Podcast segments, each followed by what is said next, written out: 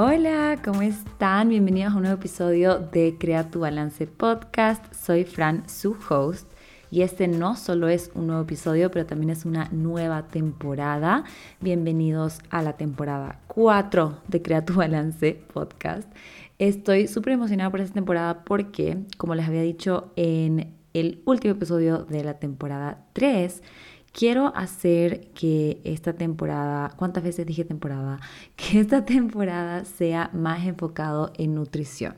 Ya me gradué de nutricionista, no puedo creer, ya tuve la fiesta, ya tengo el diploma, en verdad todavía siento que no se siente tan real, pero ajá, ya tengo a mis pacientes, ya estoy dando consultas, entonces quería enfocar esta temporada un poco más en esa área. Obviamente siempre me gusta chismosear un poquito, vamos a hablar un poco sobre lo que está pasando y en verdad tampoco quiero que sean episodios súper teóricos y cuadrados, sino que más una conversación, pero esta vez sí tengo unos temas bien específicos que quiero hablar con ustedes y también me demoré un poquito en comenzar esta temporada 4 porque estaba planificando todos los episodios y la buena noticia que les tengo es que tengo episodios o ideas de episodios hasta diciembre. Así que Ojalá pueda alcanzar a grabar todos estos capítulos y también tengo muchos invitados en mente que quiero preguntarles si les gustaría participar en el podcast para hablar de ciertos temas.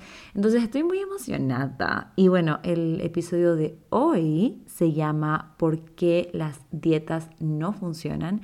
Y estoy muy emocionada también de hablarles un poco sobre este tema que últimamente he estado pensando muchísimo, especialmente ahora que estoy dando consultas, tratando de ver cuál es el approach que yo quiero hacer con mis pacientes y bueno, qué he estado haciendo con mis pacientes y quería compartir eso con ustedes.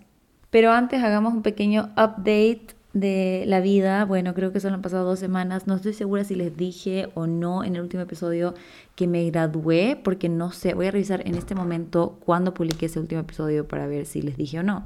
Bueno, ahora vi y no, no les dije, porque había, la graduación fue el 30 de junio y el episodio fue antes de eso. Así que ya, tuve la ceremonia, fue súper lindo, fue loco, casi lloro, o sea, literal, bueno, medio sí lloré, pero no cayeron así muchas lágrimas, pero fue muy emocionante todo el proceso, o sea, recibir el diploma, como lo simbólico. Subí un video tipo reel a Instagram que resume muy bien como lo que estaba sintiendo en ese momento porque, ajá, como que solo es algo que quería hacer hace tanto tiempo y a pesar de que técnicamente yo ya había terminado las clases, había presentado la tesis y ya estaba como que media lista, recibir ese diploma y estar ahí con el, ¿cómo se llama? Con la, con la capa, con la capa y el birrete, o cómo se dice, no, la toga, la toga. Eh, la toga, el birrete, todo eso como que fue, wow, fue súper lindo. Entonces, ahora sí, oficialmente nutricionista ¡yay! ¡Qué emoción! Pueden pedir sus consultas, agendar sus consultas en el link en mi página de Instagram, en el bio, siempre está ahí la biografía, pero también se los dejo acá en la descripción si es que quieren. Y bueno, eso con respecto a la universidad. Después con respecto al Simba, está muy grande, sigue creciendo. Si quieren ver físicamente, pueden ver también en mis historias de Instagram, casi siempre estoy publicando por ahí. Está súper grande, se está portando muy bien, sigue en la escuelita de perros, le falta un mes más para graduarse, él también. Pero ha sido, ha sido difícil, no ha sido fácil. Creo que también podríamos hacer un mini update especial para eso porque hay muchos temas y no me quiero desviar tanto hoy día. Pero, ajá, o sea, en verdad cuidar a un perro, entrenar a un perro es un trabajo muy duro, pero que en verdad se pueden ver los frutos. O sea, yo, hay cosas pequeñas o que se ven pequeñas hoy en día que solo digo, wow, o sea, hace un mes o dos meses no hubiese pensado que él sí iba a aprender estas cosas. O sea, él sí iba a poder quedarse, por ejemplo, en mi cuarto cuando yo salgo y no puedo estar con él. Antes lo dejaba en mi cuarto y lloraba como loco. Ahora puede estar tranquilito.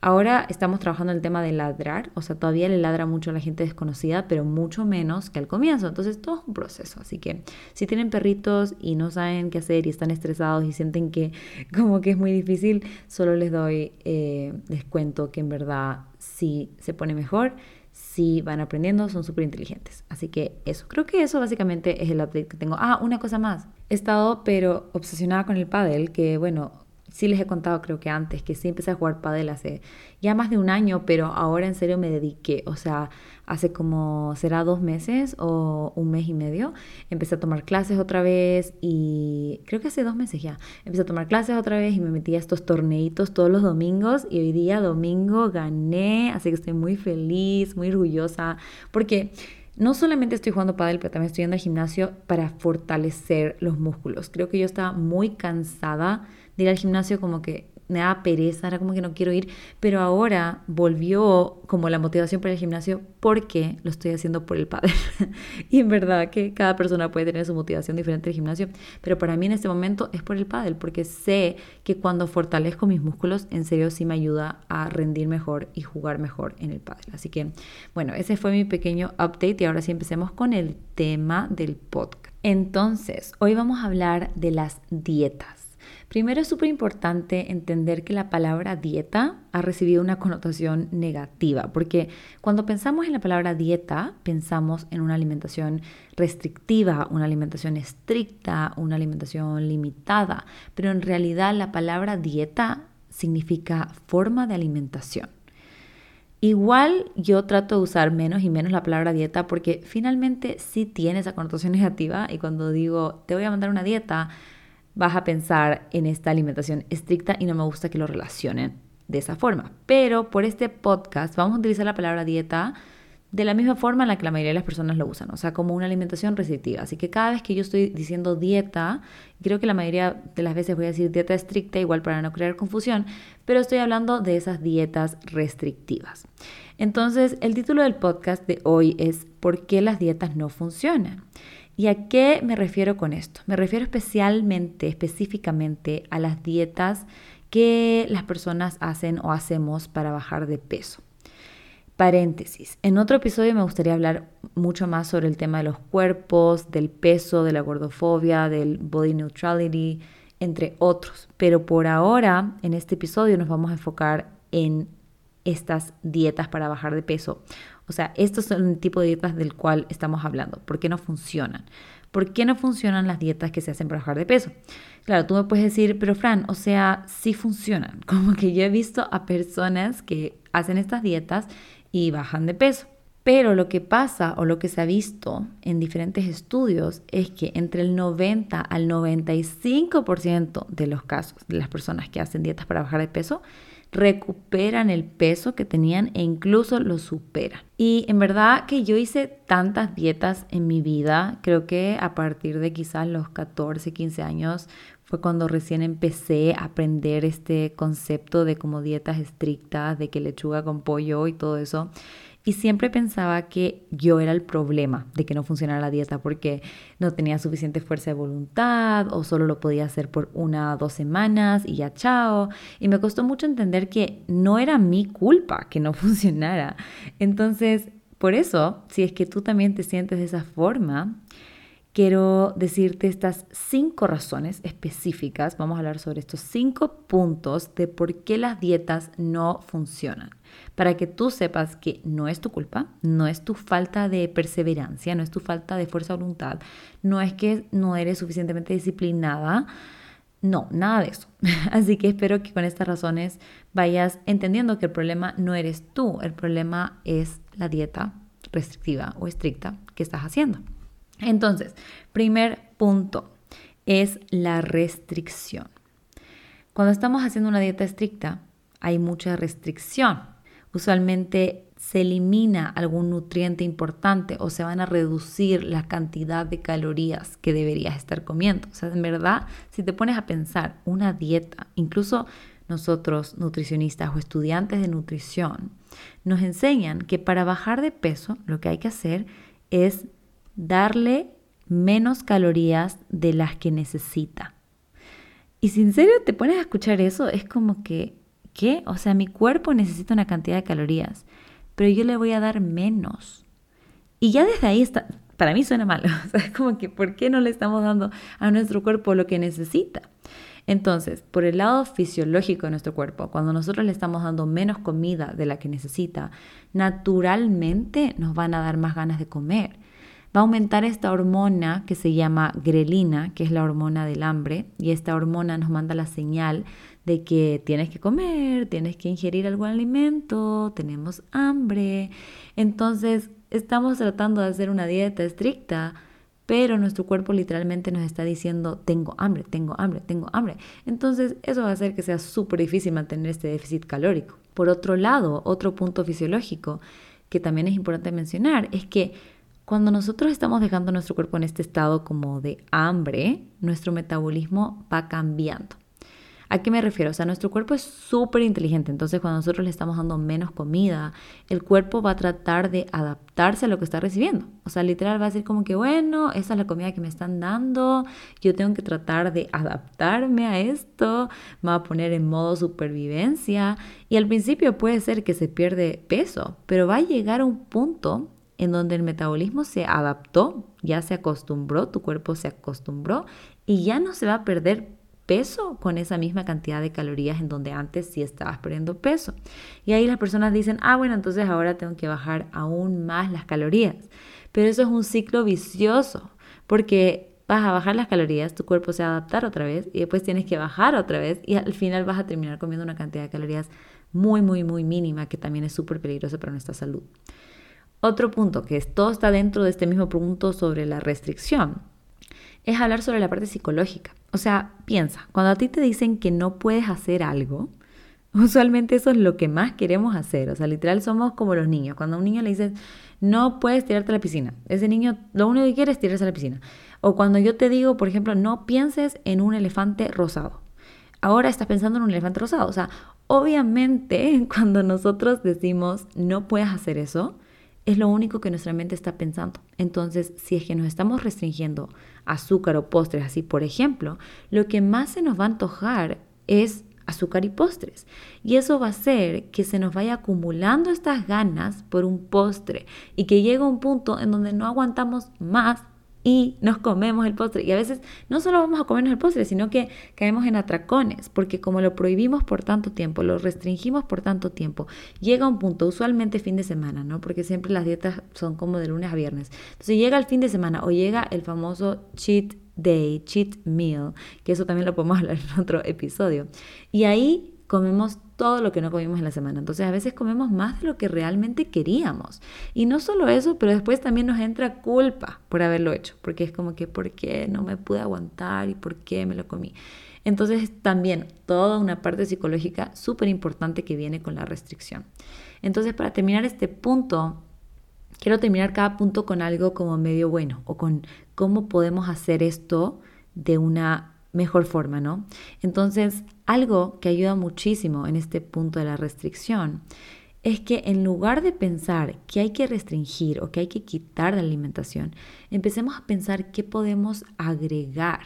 Esta mentalidad es mucho más fácil de mantener porque no vamos a quitar nada, no vamos a etiquetar comidas como buenas ni como malas, vamos a permitirnos comer de todo y vamos a empezar a ser conscientes sobre qué es lo que podemos agregar a nuestra alimentación que tal vez no estamos agregando y pensar en el enfoque de que queremos nutrir a nuestro cuerpo de la mejor forma. Entonces, por ejemplo, si te das cuenta, sabes que en verdad no como muchos vegetales, quisiera comer un poquito más de vegetales o quisiera comer un poco más de proteína. Y podemos ir viendo, usualmente al lado un profesional es mucho mejor porque te puede guiar de una mejor manera, pero podemos ver cómo agregar las cosas sin quitar nada, porque como les digo, el momento que tratamos de quitar algo es cuando uno lo estamos etiquetando como malo, como prohibido, y más ganas vamos a querer de comer eso. Ese fue el primer punto. Segundo punto de por qué no funcionan las dietas es porque se intenta seguir la misma dieta para todos. Siempre hay una dieta que está como de moda y esta siempre va a cambiar. Cada cierto tiempo hay una nueva dieta que se pone de moda. Yo creo que actualmente todavía está como más de moda la dieta keto y el ayuno intermitente. Y el gran problema de tener estas dietas de moda es que asumimos que estas mismas dietas le van a funcionar a todos, a toda la población. Pero en verdad, la mayoría de los casos esto no es cierto. O sea, por ejemplo, la dieta keto es una dieta, la dieta cetogénica, que se originó para niños con epilepsia. Y, y se vio que funcionó, hay un montón de estudios que funcionó, que les ayudó. pero después empezó a utilizar como para bajar de peso. Y hay personas que les ha funcionado, entre comillas funcionado, porque es lo que estamos hablando. O sea, puede ser que una persona hace una dieta por un mes, por dos meses, bajó de peso, pero después termina esa dieta, vuelve a comer lo que estaba comiendo antes y después sube el peso que tenía al inicio o incluso más, sube más de peso. Entonces, ahí yo no sé, yo no le llamaría como, como un éxito esa dieta, no, no, no diría que eso funcionó, porque claro, bajaron de peso, pero después volvieron a subir de peso, o sea, no es algo que se pudo mantener, ¿no? Pero bueno, digamos que a las personas que les funcionó, que bajaron de peso en esos dos meses, también como hay esas personas, hay personas que no les funcionó que no lo pudieron hacer ni una semana, que no se sintieron bien porque nuestro cuerpo, especialmente hablando sobre la dieta cetogénica, nuestro cuerpo está hecho para utilizar como principal fuente de energía la glucosa.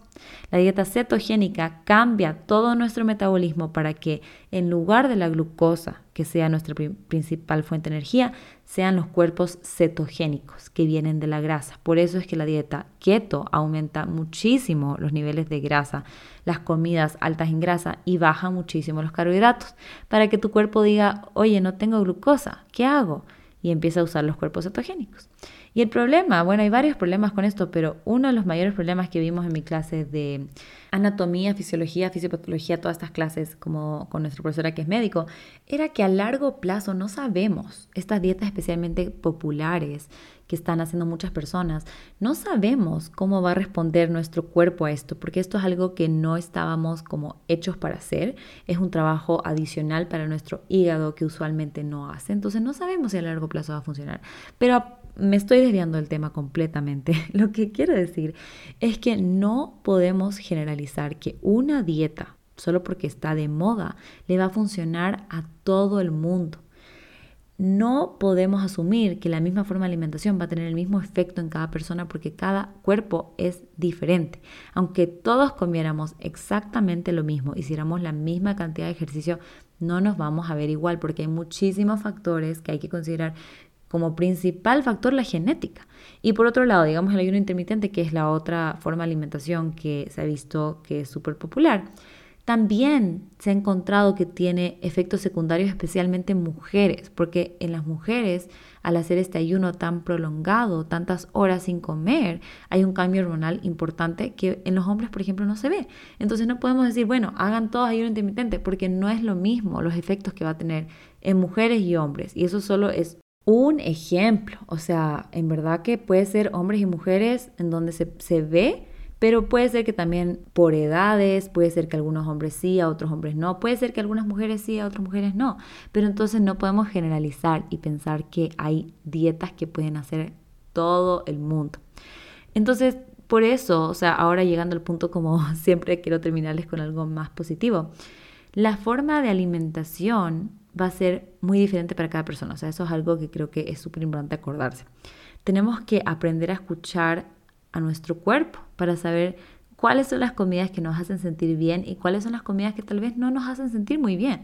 Hay personas que son sensibles al gluten, que en serio comen gluten y les cae pesado. Eso aparte de personas que son celíacas, que obviamente no pueden consumir nada de gluten. Hay personas que son intolerantes a los lácteos también, que les cae pesado. Entonces, eso siempre va a ser algo súper individual y personalizado. Entonces, esa es una razón súper importante de por qué no funcionan las dietas, porque no somos todos iguales, no vamos a comer todos lo mismo, no nos va a funcionar, entre comillas, la misma dieta que está haciendo nuestro amigo, nuestro familiar o quien sea.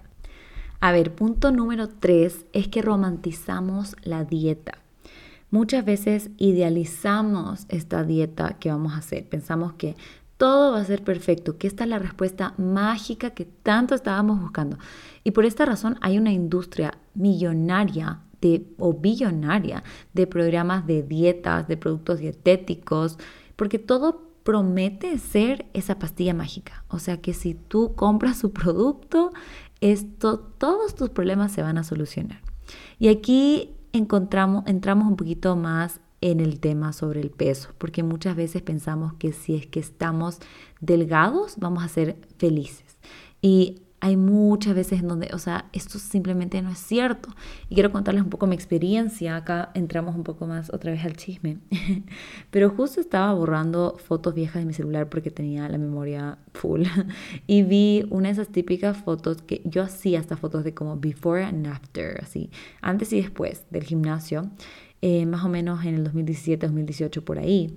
Y yo estaba viendo esas fotos y yo me veía, o sea, wow, estaba en verdad delgada, tonificada.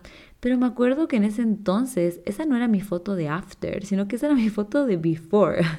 y, o sea, era mi foto de antes. Y entonces yo en ese entonces no estaba, digamos, feliz con mi cuerpo, que se supone que si estamos delgados vamos a ser felices. Entonces, ¿por qué si yo estaba delgada no estaba feliz?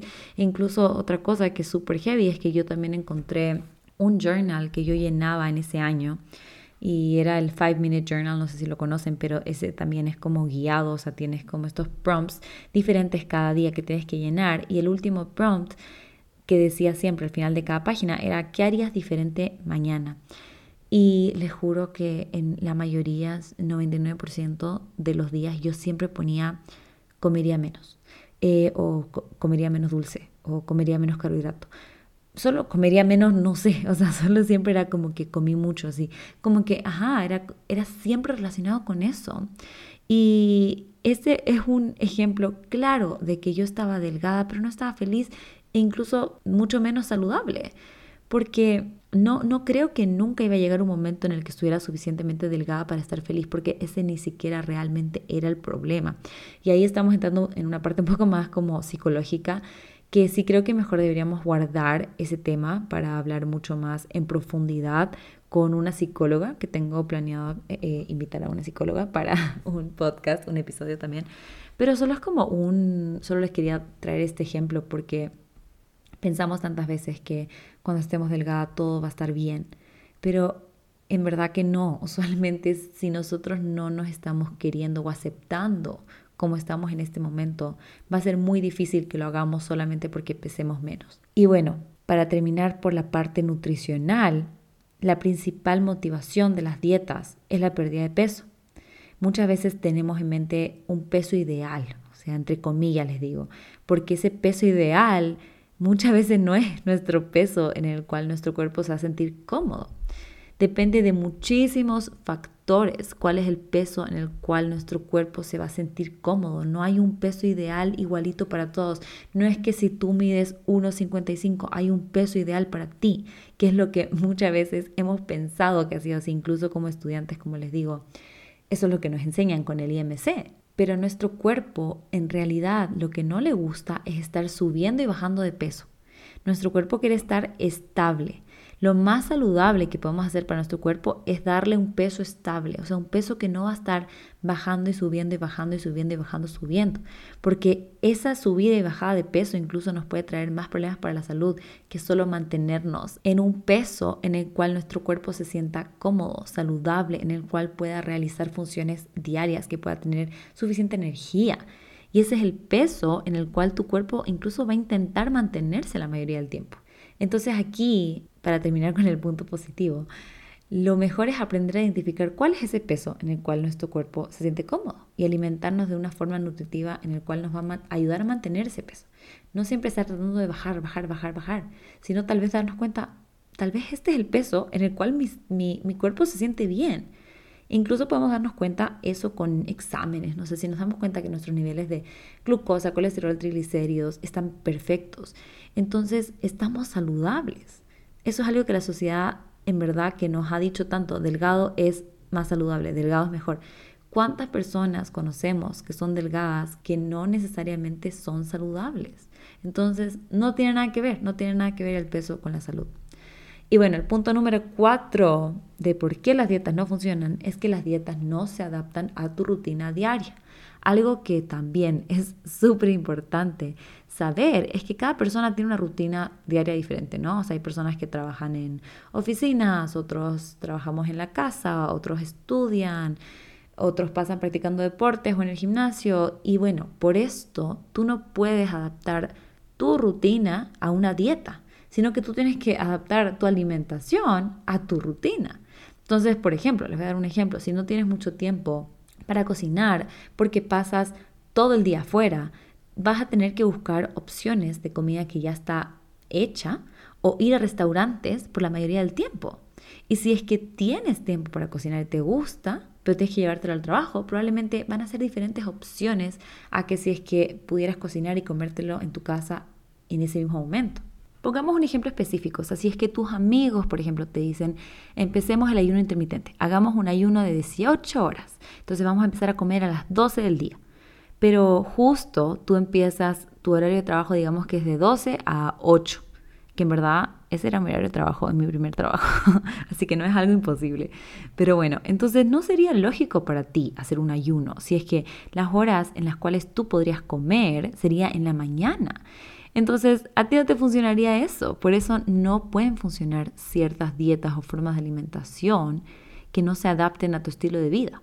Otro ejemplo, vives con tu familia, cocinan todos para todos, pero tú quieres comenzar la dieta keto. Claro, sí podrías hacerlo, podrías comprar, hacer tus compras por separado, podrías prepararte tus propias comidas. Si es que todos están comiendo arroz, papas, pasta, carbohidratos que tú no puedes comer, se te va a hacer más difícil. O sea, lo puedes hacer, sí lo puedes hacer, pero todas estas cositas van a hacer que la dieta sea súper difícil de seguir. Y eso es lo que estamos hablando de por qué no funcionan. Porque es muy difícil si es que tu estilo de vida, tu rutina diaria, no se adapta a la dieta que estás tratando de seguir. Entonces aquí lo ideal es que primero consideres tu rutina diaria, cómo es tu estilo de vida y luego ver qué tipo de alimentación se adapta a tu estilo de vida.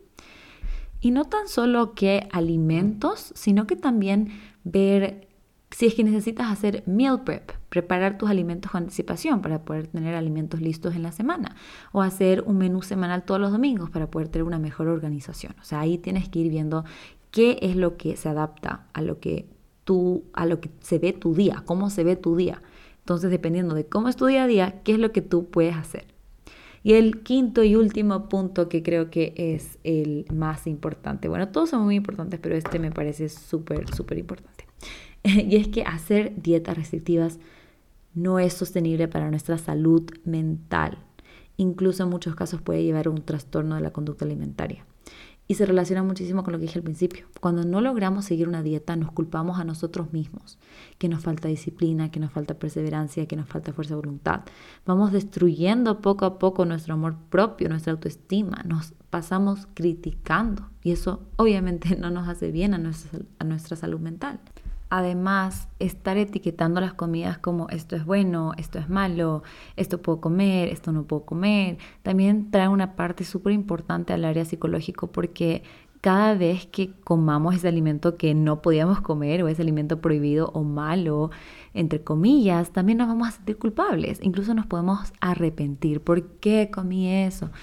Y no solamente es la culpa que viene después, pero entonces durante muchas veces no podemos disfrutarlo porque estábamos pensando inconscientemente como esto no podemos comer, esto no deberíamos comer, esto no está permitido. Incluso eso también hace que a veces comamos más de lo que realmente queríamos porque decimos, no sé si escuchan el Simba atrás, justo se puso a jugar. Bueno, lo saqué un ratito, creo que quería hacer pipí, así que ya se fue.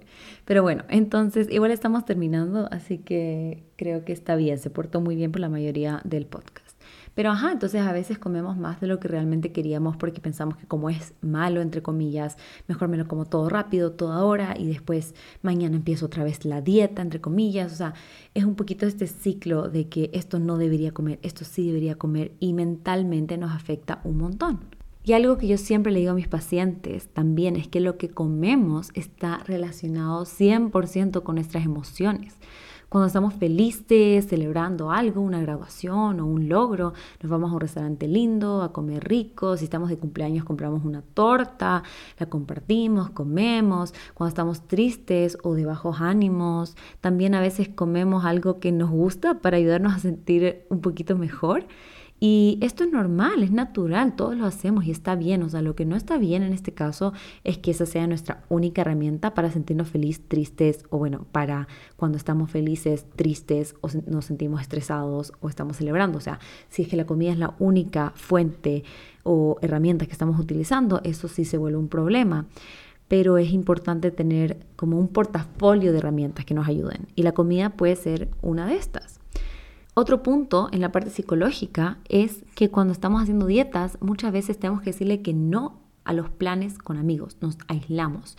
Y hay cosas diferentes, porque a veces, qué sé yo, a mí no me dan ganas de comer algo que quieren comer mis amigos y quiero comer otra cosa, no se me antoja y eso está bien, o sea, ahí lo estamos haciendo desde la elección, no es desde el miedo, no es que lo estamos haciendo porque en verdad nos morimos de ganas de comer esa pizza, pero no lo vamos a hacer porque no sigue la dieta, porque eso también nos va a afectar, porque cuando Incluso a veces decidimos no salir, mejor no salgo porque no quiero comer esa pizza o no que no quiero, pero no puedo porque es parte de la dieta y nos perdemos de estas experiencias con amigos, de conversaciones, de momentos únicos que son una parte muy importante de nuestras vidas también, entonces nuestra vida social. Y eso también se puede ver afectado por las dietas. Y también por eso no funciona, porque muchas veces necesitamos esa parte social de nuestra vida, necesitamos volver a eso. Entonces, por eso lo puse también como este punto. Y, bueno, este es el último punto que tenía de las cinco razones por las cuales yo creo que las dietas no funcionan y que también hice como una investigación. Entonces es una mezcla entre lo que yo he visto y lo que he escuchado y lo que leí también en investigaciones y en estudios que se han hecho. Pero entonces, ¿qué hacemos? ¿Ahora qué? O sea, digamos que queremos sentirnos más saludables, queremos nutrir nuestros cuerpos, pero Fran está diciendo que las dietas no funcionan, entonces, ¿qué hacemos? Yo creo que lo más importante es enfocarse en hábitos, enfocarnos en agregar cositas pequeñas en el día a día que son sostenibles en el tiempo y que se adaptan a tu vida. Y esto es lo que hacemos en mis consultas. O sea, si han tenido una consulta conmigo, saben que a la hora que tenemos, pasamos hablando de tu vida, porque yo quiero saber qué es lo que estás haciendo actualmente, cómo se ve tu rutina diaria y qué podemos agregar que se va a poder mantener. Entonces, por ejemplo, me ha pasado pacientes que me dicen, yo nunca como frutas ni vegetales. Entonces, ¿qué haríamos? Les cuento como el paso a paso de qué haríamos. Primero, nos preguntamos, ¿pero por qué quieres comer más frutas y vegetales? Entonces digamos que la respuesta es para poder nutrir mi cuerpo con más vitaminas y minerales, para poder agregar más fibra a mi alimentación y poder ir más regularmente al baño, sea cual sea la razón. Es importante saber porque tenemos que tener un para qué para poder ayudarte con la motivación y recordarte por qué estamos empezando este nuevo hábito. El segundo paso es cómo lo vamos a incorporar. Esto va a depender de cada persona. Entonces, si me dices que nunca comes frutas ni vegetales, o sea, cero veces a la semana, no vamos a empezar entonces, ah, bueno, todos los días vas a empezar a comer. No, porque eso sería un cambio súper radical que ni siquiera vas a poder mantener, no lo vas a poder hacer a largo plazo. Entonces vamos a empezar con, no sé, tres veces por semana, cuatro veces por semana. Y ahí también hay que ver de qué forma. O sea, lo vamos a hacer en smoothies, lo vamos a hacer en ensaladas. Necesitamos ideas de aderezo, necesitamos recetas diferentes de cómo preparar vegetales si va a ser crudo, va a ser cocido, o sea, un montón de cosas que va a depender de cada persona. Pero la idea es crear un plan para que sepamos cómo lo vamos a incorporar. Y el tercer paso es no castigarte ni culparte. Si es que a veces no logramos la meta. O sea, si es que dijimos tres veces por semana y esta semana comiste dos veces por semana, no pasa nada. O sea, este es un camino largo, a largo plazo. Este es nuestro estilo de vida. Entonces, si por un par de semanas no lo hiciste, no es nada. Imagínate cuánto es un par de semanas en toda tu vida. No es nada, no es ni un punto.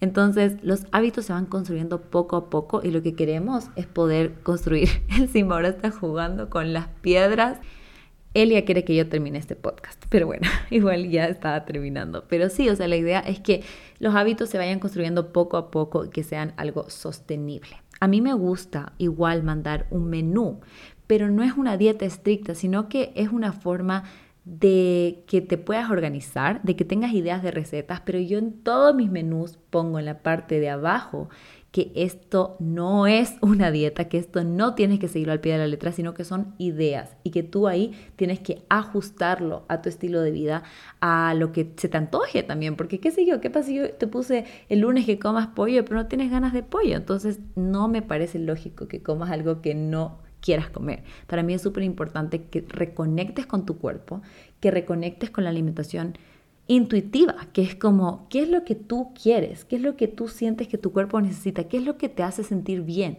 ¿Qué es lo que tal vez no te hace sentir bien? Para que puedas ir aprendiendo a alimentarte de una forma en la cual sea no solo sostenible, pero también que disfrutes y que te guste y que te haga sentir bien. Bueno, y eso, ese es el resumen de este capítulo. Cuéntenme qué les pareció, les gusta este enfoque más de nutrición. Espero que hayan aprendido algo o que puedan aplicar algo de lo que les estaba contando hoy día en su día a día. Ya saben, si necesitan más ayuda, si necesitan que les acompañe, me quieren contar un poquito más sobre su caso específico, yo estoy disponible para ustedes. Tengo diferentes horarios en mi página web que pueden ver. Si es que por alguna razón no les funciona ninguno, me pueden escribir también por mensaje para ver si les puedo abrir algún cupo, alguna hora diferente. Lo podemos arreglar sin problema. Así que espero que les haya gustado y como les dije, espero que ahora sí venimos con todo, con varios temas interesantes más constante, seguido. Y eso, gracias por estar escuchando hoy aquí y me cuentan qué les pareció el episodio. Escríbanme por mensaje también para poder saber. Y nos vemos el siguiente lunes. Bye.